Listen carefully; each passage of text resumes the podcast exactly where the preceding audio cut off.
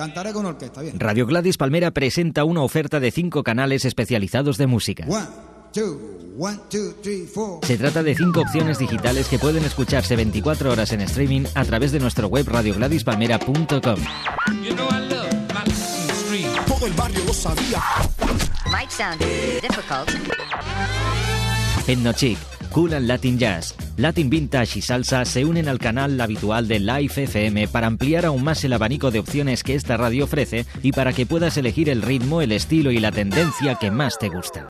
Del 4 al 9 de octubre, Casa de América te trae lo mejor de Iberoamérica a Madrid. Los artistas y pensadores más interesantes del continente llegan al Festival Viva América 2011. Ideas, cine, literatura, la salsa de Willy Colón en concierto y talento, mucho talento. Entra ya en casamérica.es e infórmate. Esto es Viva América, con el patrocinio de Telefónica.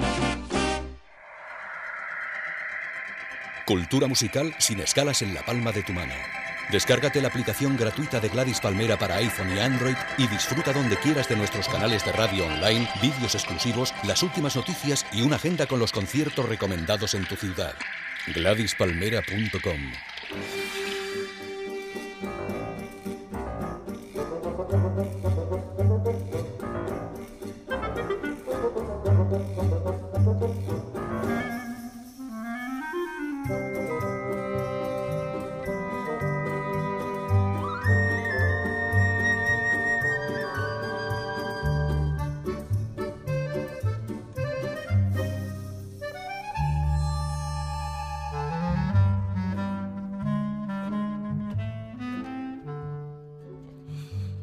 noches, bienvenidos a un programa más de Andy Chango y amigos.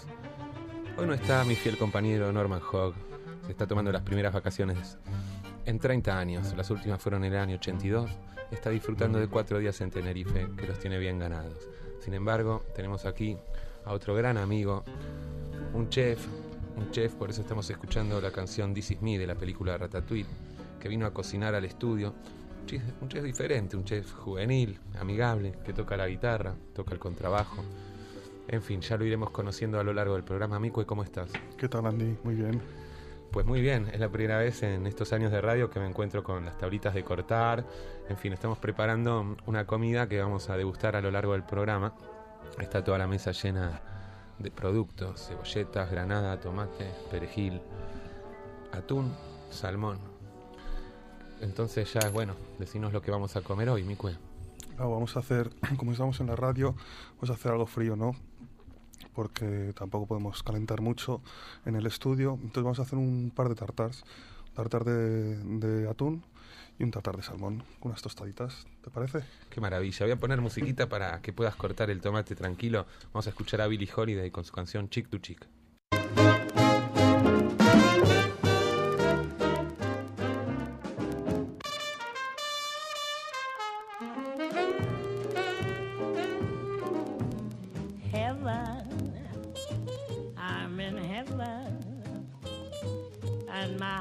Beats so that I can hardly speak. And I seem to find the happiness I seek when we're out together, dancing cheek to cheek. Heaven, I'm in heaven and the cares that hung around me through seem to vanish like a gambler's lucky streak. When we're out together dancing cheek to cheek. Oh i love to climb a mountain and to reach the highest peak. But it doesn't thrill me a half as much as dancing cheek to cheek. Oh, I love to go out fishing in a river or a creek, but I don't enjoy it half as much as dancing cheek to cheek. Dance with me, I want my arms about you, the charm about you will carry me through to heaven. I'm in heaven, and my heart beats so that I can hardly speak. And I seem to find the happiness I see when we're out together, dancing cheek to cheek. Oh, I love to climb a mountain and reach the highest peak, but it doesn't thrill me half as much as dancing cheek to cheek. Oh, I love to go out fishing in a river or a creek, but I don't enjoy it half as much as dancing cheek to cheek. Dance with me, I want my all about you. The charm about you will carry me through to heaven. I'm in heaven and my heart beats so that I can hardly speak. And not seem to find the happiness I seek when we're out together dancing cheek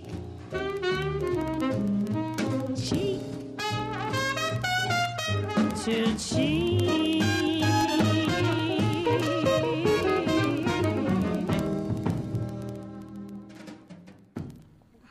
Micue, contanos un poco tus inicios en el mundo de la gastronomía. Bueno, pues yo siempre, de- desde pequeñito, ¿no? Que recuerdo, siempre quería ser cocinero. Cuando se me mete una cosa en la cabeza, la llevo a cabo. Y, y nada, pues eh, estaba estudiando, vi que eso no era el estudio hoy en día. El de, de cocina no, no, no llega a buen puerto y entonces to- te- tenía en mis manos un libro que eran los 50 mejores cocineros de España y dije, esta es la mía, con los teléfonos, digo, pues ya está. Llamé a Arzac, Juan María Arzac, y le dije, ¿me podéis poner con Juan Mari, por favor? Sí, ¿de parte de quién? ¿Llamaste al restaurante? vos? Sí, al restaurante. Mm. ¿Me podéis poner con Juan Mari, por favor? Sí, ¿de parte de quién? De Miguel Ángel. Ah, muy bien. Y me lo ponen. Y, oye, Juan Mari, pues soy un chico, tenía yo creo que 16 años o así. Soy un chico aquí en Madrid, no sé qué, me gustaría trabajar con, contigo. Ah, mira, pues llámame en, llámame en, unos, en unos meses, ¿no? Para, para verano, quería trabajar con él para verano. Llámame en unos meses. Le llamé en unos meses, oye, no sé si te acuerdas, Juan Mari, ¿qué tal? Me dice, ah, pues mira, no va a ser posible. Y le dije, ¿cómo que no? Me dice, no, porque ya está todo completo. Digo, bueno, pues me voy a cogerme un autobús. Yo con mis 16 añitos me cogí el autobús, me fui a Donosti. Y me lo dices en la cara que no. Y así hice. Me fui al restaurante y cuando llegué allí... no ¿Cómo fue la llegada al restaurante? ¿Qué dijiste? Hola, yo, eh, eh, sí, aparte en esa época eh, era un poco punky. Iba con mi chupita de cuero, mi no sé qué. Y, y después, de, recién es- he bajado del autobús de Madrid-Donosti, pues me cogí un autobús eh, al restaurante. Entonces yo iba con el macuto, iba con todo. Y según, según me, dio, me dio un abrazo, que claro, como es muy bajito, me, rodeó la cintura y no me pudo decir que no. Entonces empecé a trabajar con él y ya estuve tiempo con él.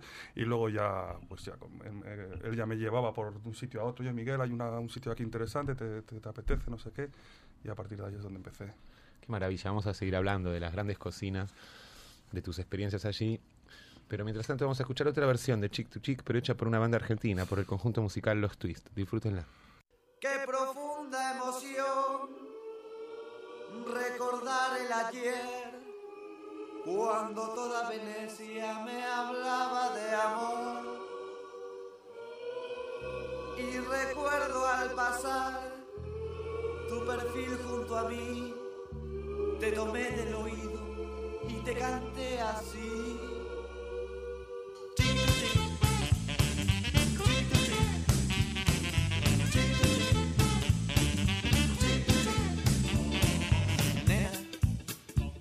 Seas mala. Yo te quiero dar un beso nada más. Mientras jugamos al ludo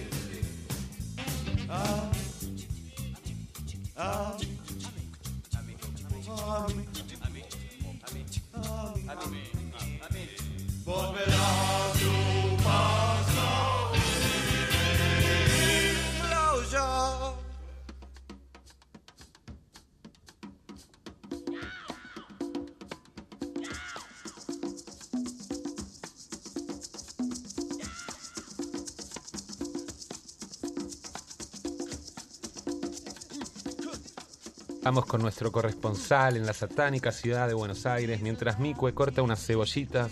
Micue, ¿podemos hacer un poco de corte de cebolla al aire? Luego podréis ver en la foto, en la página de gladispalmera.com, que esto es absolutamente verdad y que tenemos la mesa llena de productos de cocina. Eso es cebolleta de verdeo, cortada por la magistral mano de mi amigo Micue. No me quiero distraer y vamos a pasar a lo que íbamos, a mi querido amigo Clota Ponyman, cubriendo sucesos policiales y curiosidades de la ciudad de Buenos Aires. ¿Cómo estás, Clota? Bien, estoy por tomarme un vigilante, para. Vamos a explicar que un vigilante es una especie de croissant que está recto en Argentina, un tipo de... Claro, derechito. Sí, derechito. Se me Mm. Muy bien. ¿Qué tenés para eh, contarnos esta semana, Clotita? Sí. Eh, ¿Cómo se dice verso? O sea, cuando te meten en un verso. Bueno, un cuento. Un cuento. Un cuento. Este río que escuchás es la cebolla que Mico está cortando porque vamos a comer... Justo anoche me comí un peseto al verdeo. ¿Comiste? Qué milagro que comiste. ¿Qué, qué pasó? ¿Era una fecha especial, algo? No, sí, la verdad que sí. Te dio el punto, ¿no? Te dio el capricho de comer. Sí. Pues Mico Bueno, está mira. preparando un tartar de atún y uno de salmón espectacular que lo vamos a cenar durante Ah, el programa. Bueno, vamos a lo nuestro, Clota. Mira, esto es- se trata de una mujer policía que vendía drogas en la comisaría. ¡Qué maravilla! Es un oficial de la policía de Mendoza que prestaba servicios en la comisaría del menor. Bueno, Fue detenida acusada de vender drogas en esa dependencia. vendía drogas. sorprendente, sus colegas de narcocriminalidad le secuestraron marihuana y cocaína en su vehículo. Ahora, esto es lo que suena a un cuento. La información de que se dedicaba a la venta de drogas ya era conocida por personal de narcóticos que la seguía desde hacía algunos meses. Algunos meses. Déjame interpretar esto, Clota. Es una policía que sus compañeros ya saben que vende droga y la están siguiendo desde hace unos meses, pero no la tienen Sí, ni que seguir no si está ahí. tener una prueba para conseguir una orden de detención. Unos meses. Qué país maravilloso. ¿eh?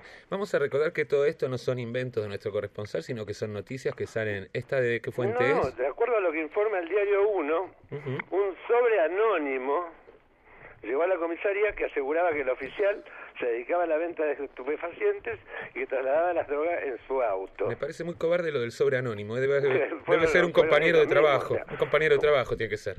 claro. Entonces los efectivos con la orden del juez procedieron a requisar el vehículo y luego de mucho buscar hallaron ocho cigarrillos de marihuana y 10 ravioles de cocaína en el baúl. Bueno, 10 ravioles no está mal. Esa prueba motivó que el ministro solicitara pase pasiva del, y el jefe de policía diera la intervención de la Inspección General de Seguridad. El asunto es que era la, la, la comisaría del menor. O sea, Un escándalo. por eso, ocho ravioles o medio kilo, no importa. Trabajaba en la comisaría del menor. Fíjate que atinado que estamos haciendo un programa, un programa, pero- un programa gastronómico y, y tuviste el acierto de estar hablando de raviolis, ¿no? Como se dice acá en Claro, España, porque acá por dicen eso. raviolis, no ravioles. Ravioles y canuto. Bueno, pues fantástico, ¿no? Y Yo- ravioles sazonados con orégano. Yo creo que España tiene todavía mucho, mucho que aprender de Argentina, aunque cada vez se está pareciendo más. Todavía hay algunos aspectos que, que hay que mejorar bastante para alcanzar ese nivelazo que tenemos. No, no, el nivel de Argentina es fantástico.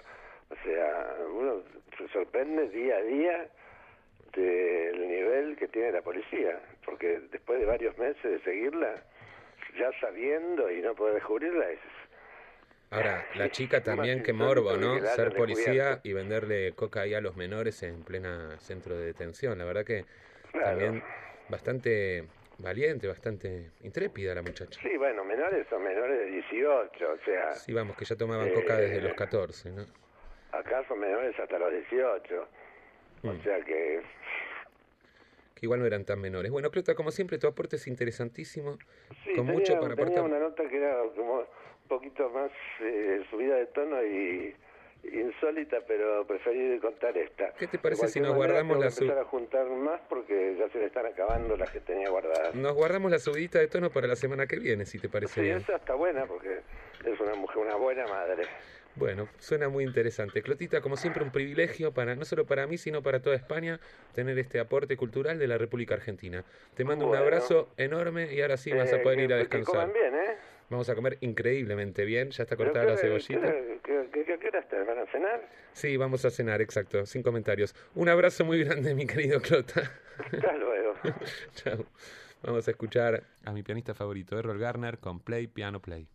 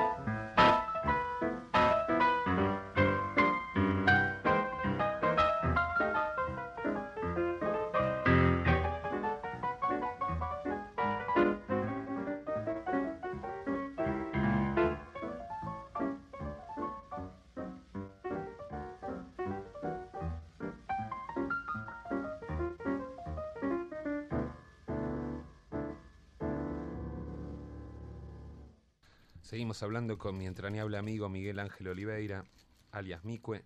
Nos va a contar ahora un poco el mundo de las cocinas. Yo tenía la duda, Micue, si, si estas cocinas de Arzac, de Santi Santa María, que también estuviste, son un poco como las de la película Ratatouille, llenas de, de internas tensiones, o si es un mundo más feliz. Mm, bueno, según te lo tomes tú. Según te lo tomes tú. Es un, es un mundo feliz. Es un mundo feliz porque eliges estar allí, claro. Pero sí, la verdad que lo pasas. Lo pasas, lo pasas jodido. Pero hay así disciplina y hay, gente mucha, enérgica. disci- y mucha disciplina, mucho, mucha, mucha jeri- jerarquización.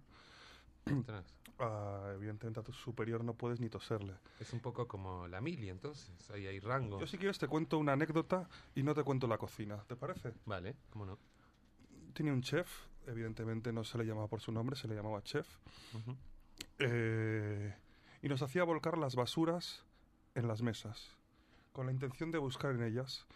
Y una vez un compañero eh, tenía, no te exagero, cuatro dedos de puerro que había tirado a la basura, De más, o sea, de, de la parte que se come. de la parte que se come, del blanquito el puerro. Ajá. Lo he hecho directamente. Lo echó de, de su trabajo. Lo he hecho directamente. No quiso saber nunca nada más de él. Bueno, bueno, a mí me asesinaría entonces, pues yo siempre tiro casi todo. Me quedo con el corazón de la verdura. para, para que veas. Y luego, y luego también el, el estrés, el grado de estrés al que, al que estás trabajando, al que te se someten, eh, también, tam- tam- también es grande, ¿no? La presión. Ten en cuenta que son grandes cocinas, normalmente se nutre muchas de ellas de pues de becarios, ¿no? De, de stallers que se llaman, ¿no? Y, y pues yo que sé, en Arzac igual están 40 personas en la cocina para dar de comer a unas 80, 100 personas, ¿no? Un despropósito. Y existe también momentos de descontrol, de ebriedad, de relax. Hay momentos donde cierra la cocina y se crea una intimidad, como sería un camerino después de tocar. Hay ese colegueo entre cocineros y pinches y gente. Sí, pero aquí no se ha visto nada. Sí, sí, sí, sí hay. eh, no la- normalmente no en la propia cocina, pero sí. Hay como un after show a veces. Sí, sí, hay cocinas más viciosas que otras, Ajá. evidentemente. Y hay cocinas en las que te eh, ofrecen un poquito de algo por si no estás bien espabila para el servicio. Ah, bueno. Eso, eso, eso es también. Fíjate que al final va a haber algún punto de coincidencia y afinidad entre la cocina y la música, que son tus dos pasiones, ¿no? Sí, hay varias, pero sobre todo esas dos. Pues hablando de la segunda, la música, hoy trajiste un poquito de música, valga la redundancia, que vamos a escuchar ahora, Mico. Sí, pues mira, eh, para mí el grandísimo compositor siempre fue, yo creo que también para ti, ¿no? Andy Duke Ellington, ¿no? Que vamos a, a- a decir que, que- que- que- que no sepamos de Duke. Pero a mí un pianista más contemporáneo era una persona, no sé si lo conoces, a Michael Petrucciani. un- Sí, el enanito. el divino, enanito que con tenía. Sí, que tenía, tenía una, una enfermedad degenera- degenerativa, ¿no? Se, se- se- Bueno, eso tenemos todos, en cierta Sí, forma. Bien, pero es más rápido. Lo de él era más físico. Sí. Y, y entonces, bueno, es, para mí es ya murió, murió en el 99, un pianista eh, pf, increíble. Entonces, vamos a juntar a Duke y a, y a- y a Michael. Se habrán Eh, juntado ellos primero, Sí, digo yo. mm, no creo que... en- en- Igual ni se vieron. ni se vieron, pero vamos, Caravan, un gran tema, para mí es uno de los, de los favoritos que tengo de, de Duke Ellington, y Michael Petrucciani pues lo hace así. Del 4 al 9 de octubre, Casa de América te trae lo mejor de Iberoamérica a Madrid. Los artistas y pensadores más interesantes del continente llegan al Festival Viva América 2011. Ideas, cine, literatura, la salsa de Willy Colón en concierto y talento, mucho talento. Entra ya en casamérica.es e infórmate. Esto es Viva América, con el patrocinio de Telefónica. From wherever you are in the world. Sonido global. Depuis le monde entier à travers Internet. RadioGladysPalmera.com Radio Gladys Palmera.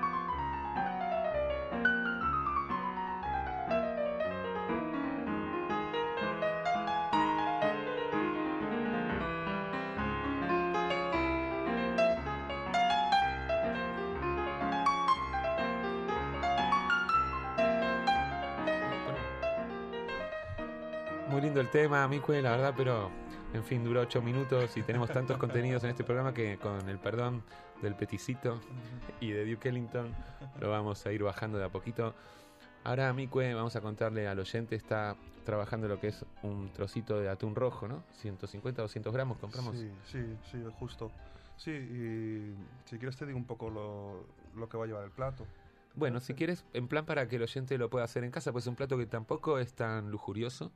Yo creo que he gastado 22 euros en total, contando el atún, el salmón, las verduras e incluso el, el vinagre balsámico reducido para luego condimentarlas. Eh, contanos un poco, sí. Vale, bueno, pues nada, es un poco... Es, eh, para mí eh, casi... Igual es una afirmación un tanto así, ¿no? Pero eh, el pescado crudo mm, puede ser una de las mejores maneras de tomar pescado. Bien. Eh, entonces hemos, hemos cogido un poquito de, de atún rojo, eh, unos 180 gramos más o menos, eh, media ce- cebolleta, eh, un tomate rojo, o sea, un tomate de ensalada, perdón. Pelado. Pelado, pelado sin piel, sí. Luego un poquito de cebollino, un poquito de aceite, sal y vinagre. Mm, Normalmente yo lo suelo hacer con vinagre de, de Módena y lo suelo reducir yo. Pero bueno, para, es- pa- para esta vez, para esta ocasión, hemos, hemos comprado uno ya reducido que nos va a hacer las veces. Y entonces, simplemente es eh, los 200 gramos, la- el tomatito, la cebollita y picarlo todo muy, muy fino. Nosotros solemos decir en brunoise. ¿no? Esto es un Bruno es un término un término, francés, entiendo. Sí. Eh, entonces, es- brunoise quiere decir en, en centímetros de uno con, de un milímetro por un milímetro. Nico, discúlpame esta interrupción. La cocina está llena de términos franceses, ¿no? Sí, sí. Y ahora que España está creciendo tanto gastronómicamente y que tiene unos, así como en el deporte, ya Mm. tiene unos individuos Sí, que le dan sí, prestigio internacional también en la cocina, ¿no merecería, no valdría la pena adaptar un poco el lenguaje y, y españolizar esos términos?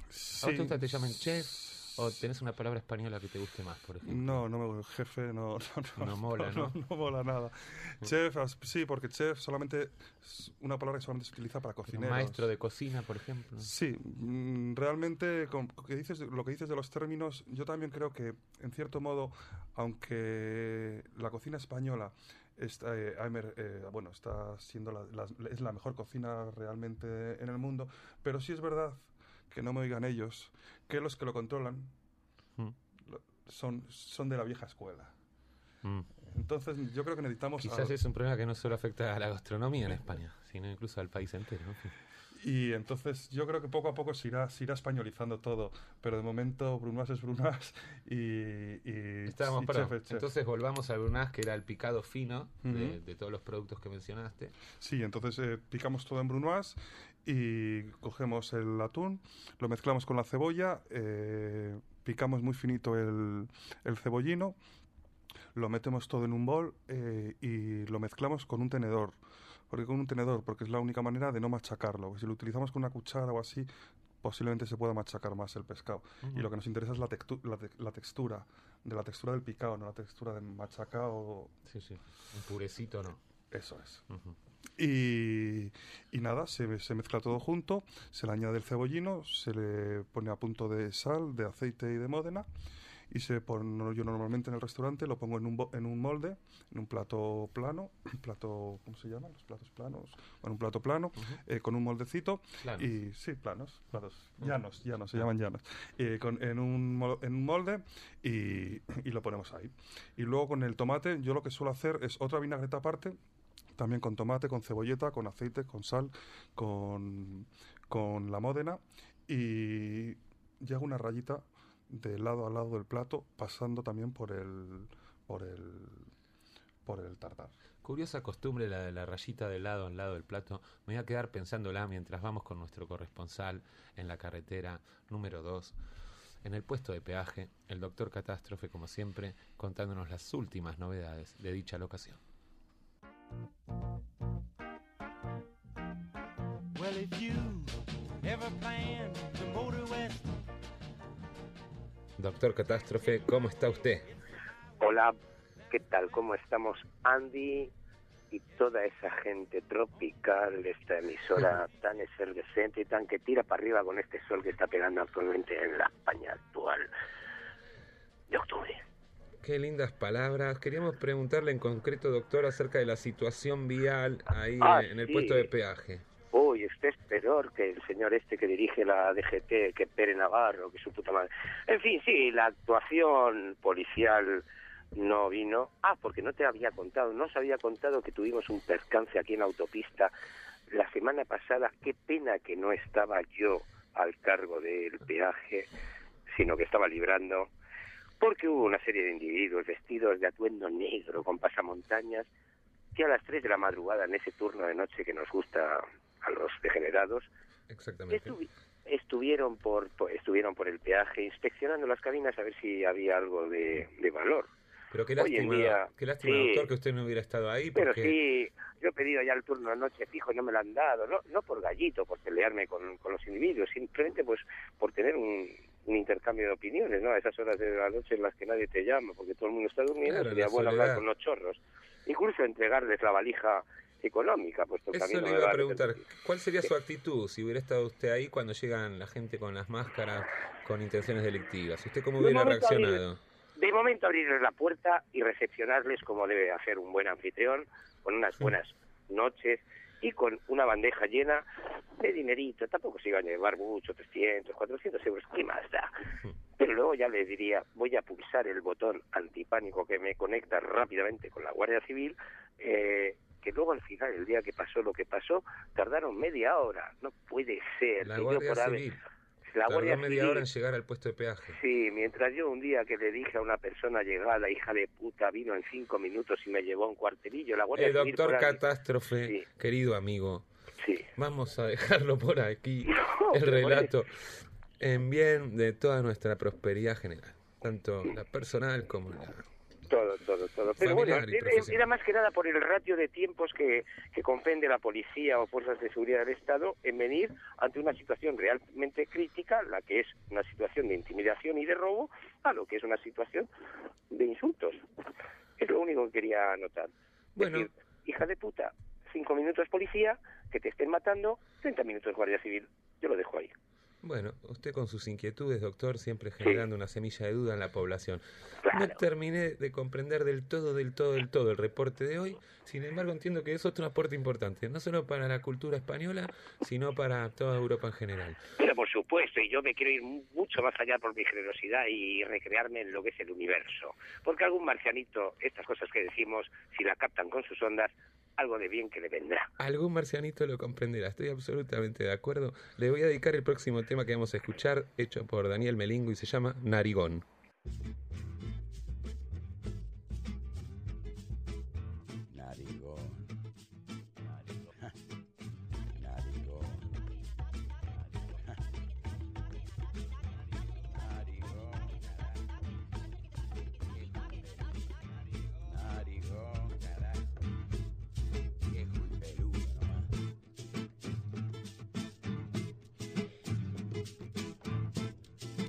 Pagos de mi barrio, cabía un tipo que se las daba el guapo, pero su mente estaba revirada. Le decían el narigón, por lo mucho que aspiraba. Salía de noche, volvía de día, no tenía paz ese muchacho. Pero todos le decían, vas a tener que parar. Pero todos le decían, vas a tener que parar. Y se piantó nomás intoxicado, quedó duro como rulo estatua.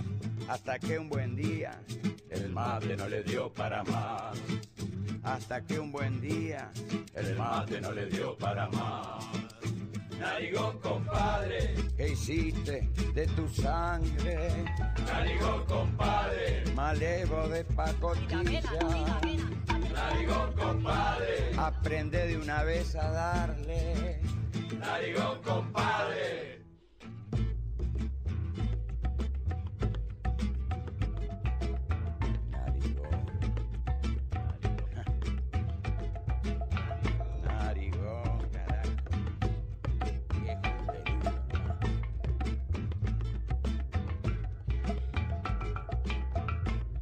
Por los pagos de mi barrio, cabía un tipo que se las daba el guapo, pero su mente estaba revirada.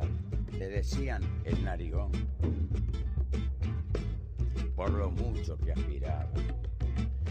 Salía de noche, volvía de día, no tenía paz ese muchacho.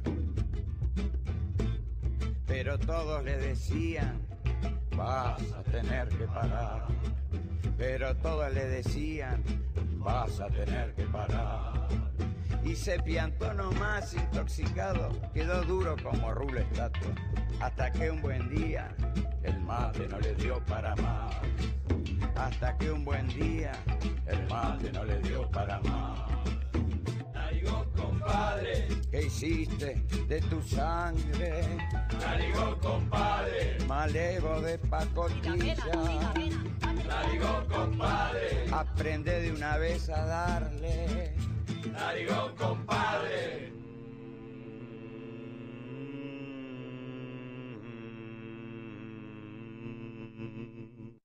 Mico, contanos en qué etapa de la preparación del tartar de atún rojo estamos. en la última ya. Hemos cortado todos los ingredientes eh, y simplemente vamos ahora a mezclar los, tres primeros mm, para luego poderlos alinear. O sea que nada, ya nos vamos a estar Vamos a comiendo. estar que, sé que, es comiendo. lo que, que sé que es lo que quieres. Sí, y las tostaditas, por cierto, están en el horno. Sí, sí, antes se nos ha olvidado. Siempre un poquito de, de pan eh, acompañado en tostaditas, cuanto más finas mejor. Eh, ideal para un tartar. Pues voy a buscar las tostaditas mientras pasamos con nuestro corresponsal en la ciudad de Barcelona, el ínclito profesor Makarowski, alias Sergio Makarov.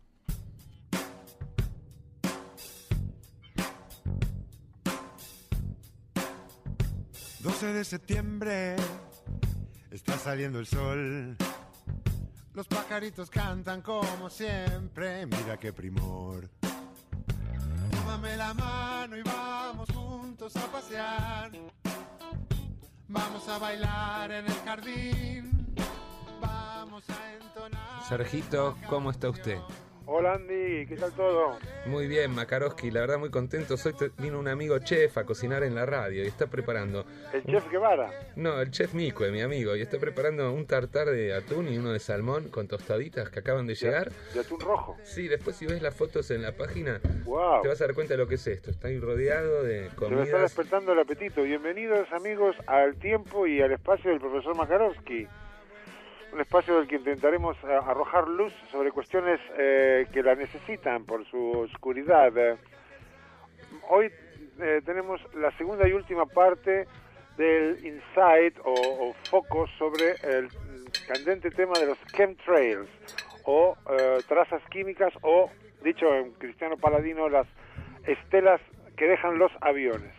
Como sabréis, hay un- mucha gente que, que cree que eso es una conspiración de oscuras fuerzas internacionales por, con no se sabe bien qué objetivo, pero se- lo que es seguro que no es nada bueno, ¿no? O sea, supuestamente los, todos los aviones del mundo estarían manipulados para arrojar sustancias a la atmósfera que envenenarían o hipnotizarían o enfermarían a toda la población mundial para beneficiar de alguna manera a grupos poderosos que son los que están detrás de esta, de esta conspiración según los eh, aficionados a esta teoría. Bueno, un par de cositas.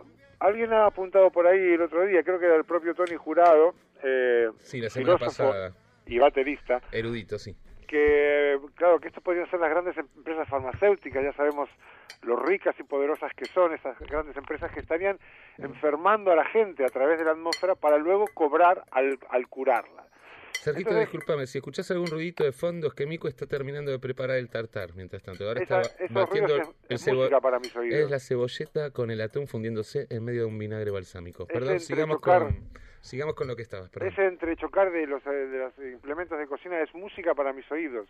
Claro. Y gracias a las nuevas tecnologías incluso me llega el aroma del atún rojo. Ah, qué maravilla. Que, que Pues está en extinción, pero eso es tema para otra semana. Contanos lo que nos estabas diciendo Sí, de esta sí, conspiración. estamos- vamos a seguir por un momento la línea de, de pensamiento, por llamarlo generosamente de alguna manera, a, a este, a, a esta idea que, que diría que las grandes compañías farmacéuticas envenenan a la gente mediante lo que sueltan los aviones para luego poder curarla. Entonces, imaginémonos a estos grandes magnates, los más grandes accionistas, los gerentes, directores de las grandes compañías farmacéuticas en sus grandes mansiones de, no sé, por- en Estados Unidos, en Suiza, no sé, en por- en Francia, donde vivan, lugares, enormes mansiones. Eh, vamos a ver, eh, supuestamente ellos tienen el antídoto, claro, porque ellos envenenan a la población mundial para venderles luego el- unos medicamentos, pero mientras tanto ellos también viven en este planeta, respiran el mismo aire, y entonces tienen un antídoto eh, astutamente para no también sufrir el envenenamiento que eh, provocan los aviones con sus estelas eh, venenosas. Entonces la pregunta sería, ¿a quién, ¿a quién le dan estos, estos potentados de las grandes compañías farmacéuticas este antídoto? A ellos mismos, sus familiares y sus amigos, evidentemente, pero también a sus choferes, jardineros, marineros de sus yates, a la profesora de yoga de su hija, a dónde, dónde termina el mundo de, la, de las personas que, ellos necesitan para mantener su esplendoroso estilo de vida. Yo te pregunto, Andy Chango, ¿termina en algún sitio esto? Esta gente necesita más que nadie de todos los demás, porque no es que solo sea un chofer, también está la casa que vende los Rolls Royce, el taller de Rolls Royce, y, y si tienes un reloj de lujo, pues eh, lo tienes que enviar al taller, y entonces Te comprendo, Sergio, que... sí es un problema gordo. Es como si nosotros ahora tuviéramos que decidir a quiénes queremos salvar. Y qué sé yo, Sergio. ser- Bueno, sería un montón de gente. Yo para mi estilo de vida necesito a poca gente. Yo por mi corazón de oro salvaría a todos, pero estrictamente para, para mantener mi estilo de vida no necesito mucha gente. Pero Perdón, yo- Sergio, pero algún amigo, perdón. no, a, a ¿Algún vos, a amigo vos salvaría y, el- y al chef del atún también. Hombre, claro, y así empezamos y no terminas nunca porque el chef conoce a otro que pincha música bien y el otro que toca el contrabajo, otro que sabe hacer bien no sé qué, una señorita que no sé cuánto y al final estás salvando a, media humanidad. Es- Entonces, por ese lado no, no tiene mucho sentido. Luego hay otra cosa. Yo me, me he dedicado a observar a los aviones porque yo desde el patio de mi casa los miro todas las mañanas. Sabemos que tenés bastante tiempo libre. tengo tiempo libre y tengo una terraza fantástica en la que hago flexiones todas las mañanas, hago abdominales. Me- a la gente le interesa saber cuántos abdominales hago todas las mañanas, lunes, domingo, martes, siete días a la semana. Hago 250 abdominales todas las mañanas. Bien, me- 150, Sergio. 250. 250. 250. Lo puedo demostrar en cuando, cuando me traigan las cámaras a mi casa, los hago. Bien, entonces yo me echo cuán largo soy y miro el cielo. Por la zona en la que vivo, eh, esto está lleno de aviones. Estamos en Barcelona, estamos es una zona muy turística, estamos en temporada, ahora está terminando la temporada, pero llevo todo el verano observando a ver cómo son la- las estelas de los aviones. Entonces, mientras los 10 minutos que me toma hacer estos 250 abdominales, más o menos pasa un avión cada dos minutos. O sea que yo veo unos 4, 5, 6 aviones cada mañana pasar por encima de mi cabeza y dejar una estela. Ahora bien, en esos últimos dos o tres meses que estuve prestando atención, solo una vez esas estelas no se diluyeron de inmediato. O sea, quedaron esas esas esas marcas blancas que luego se entrecruzan entre sí y que son las típicas Sergito, pruebas. me, me estoy volviendo loco. Rayas blancas, estelas, seis aviones por hora, muchas rayas 400 blancas, aviones. muchas rayas blancas te, vuel- te, dejan la cabeza dando, No. dando vueltas como un bombo. Acá solo tenemos rayas rojas que son para atravesar lo que es el tartar por encima, que es una especie de cebolleta con un toque especial que le da a mi cue.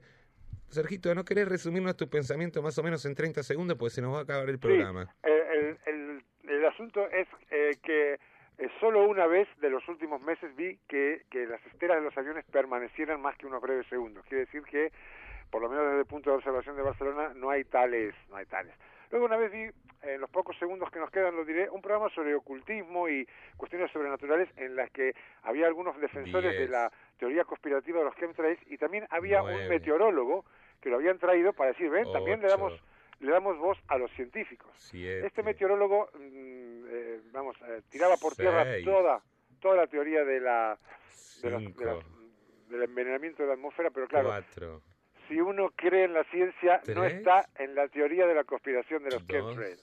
1-0, profesor Makarowski, como siempre, sintético, impecable. Muchas gracias por su aporte. Nos escuchamos la semana que viene. Buen provecho a, toda- a todo el equipo que hace posible este milagro de la comunicación. Bueno, bueno, somos muchísimos, muchísimos. Un abrazo grande. Un abrazo, hasta luego. Vamos a escuchar a Tom Waits con su canción Chocolate Jesús.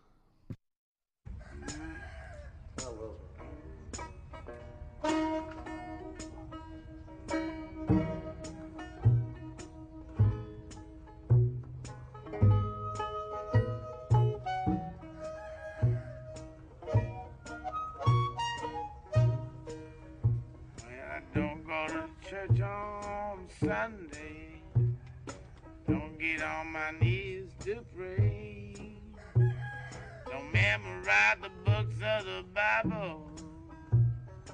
Got my own special way. I know Jesus loves me. Maybe just a little bit more.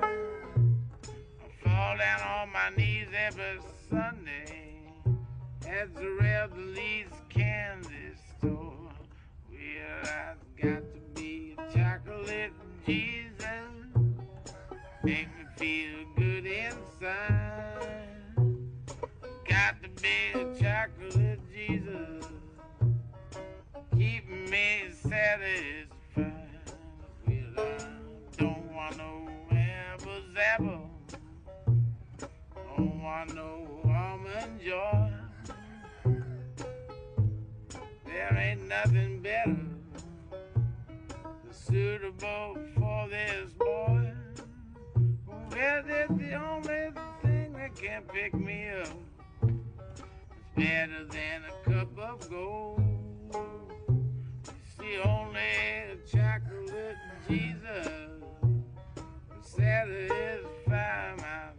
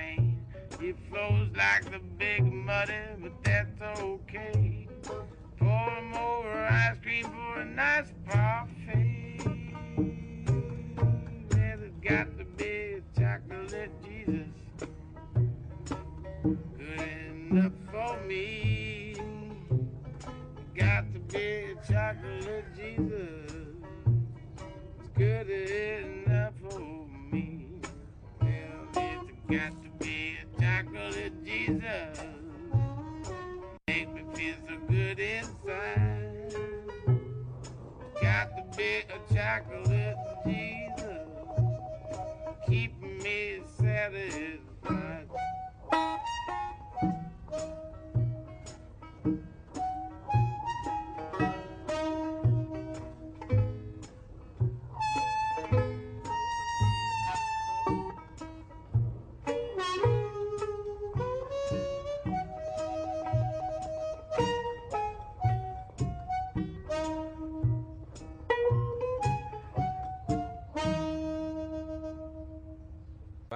escuchar a Caetano Veloso con lluvia, sudor y cerveza.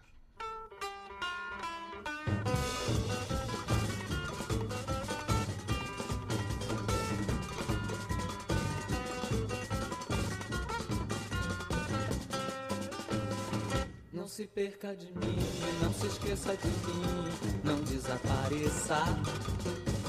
A chuva tá caindo e quando a chuva começa eu acabo de perder a cabeça. Não saia do meu lado, segure meu perro molhado e vamos embora a ladeira abaixo. Acho que a chuva ajuda a gente a se ver. Venha, veja, deixa, veja, seja o que Deus quiser. Não se perca de mim, não se esqueça de mim, não desapareça. A chuva tá caindo e quando a chuva começa eu acabo de perder a cabeça. Não saia do meu lado, segure meu perro molhado e vamos embora a ladeira abaixo. Acho que a chuva ajuda a gente a se ver. Venha, veja, deixa, veja, seja o que Deus quiser.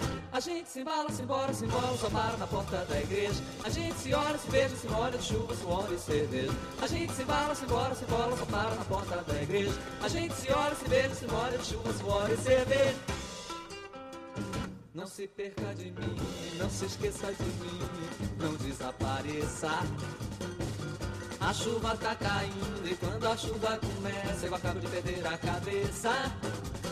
Uh! Não saia do meu lado, segure meu perro molhado e vamos embolar ladeira abaixo. Acho que a chuva ajuda a gente se ver. Venha, beija, deixa, beija, seja o que Deus quiser. A gente se embala, se embora, se embora, tomara na porta da igreja. A gente se olha, se beija, se molha de chuva, suor e cerveja. A gente se embala, se embora, se embora, só na porta da igreja. A gente se olha, se beija, se molha de chuva, suor e cerveja.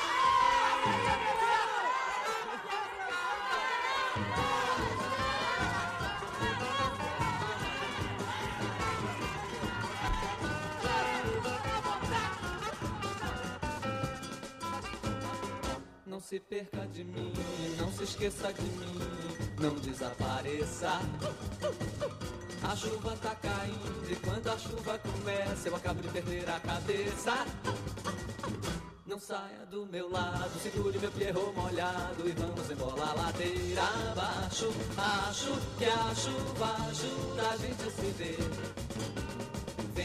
Beija, deixa, beija, seja o que Deus quiser. A gente se embala, se embora, se embora, só para na porta da igreja. A gente se olha, se beija, se molha de chuva, suor e cerveja. A gente se embala, se embora, se embora, só para na porta da igreja. A gente se olha, se beija, se molha de chuva, suor e cerveja.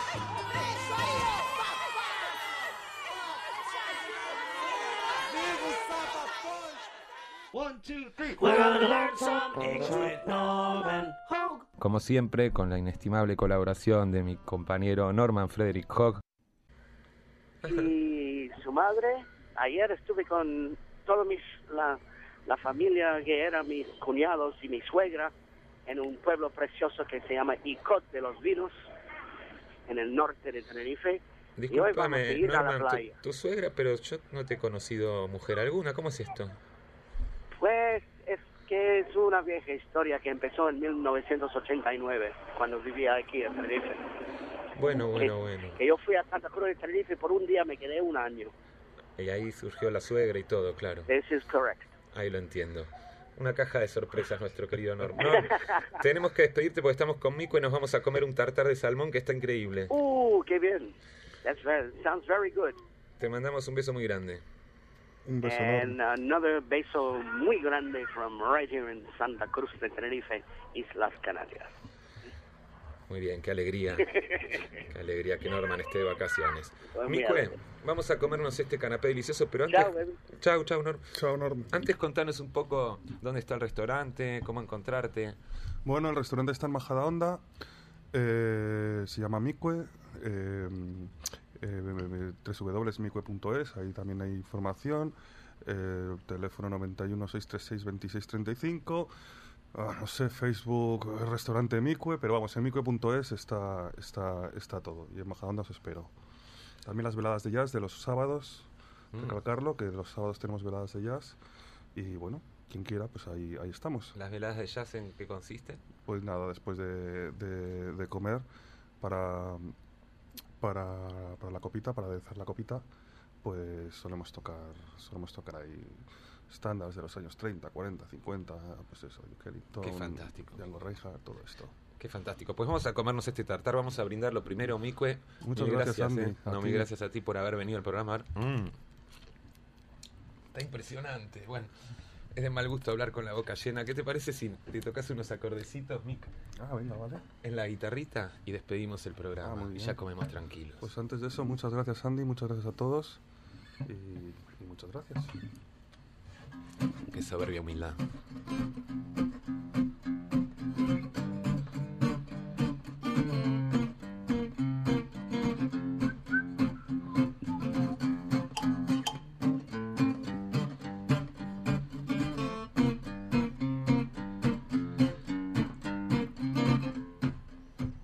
Amigos de España y del planeta en general, esto ha sido todo por hoy. Nos escucharemos la semana que viene. Solo me resta agradecer a Fer Parvillar en la mesa, como siempre a toda la gente de Gladys Palmera que nos facilita las cosas. Si bebéis, conducid con precaución, que cada día hay más controles de alcoholemia sueltos por ahí. Tener muy buena semana y nos vemos.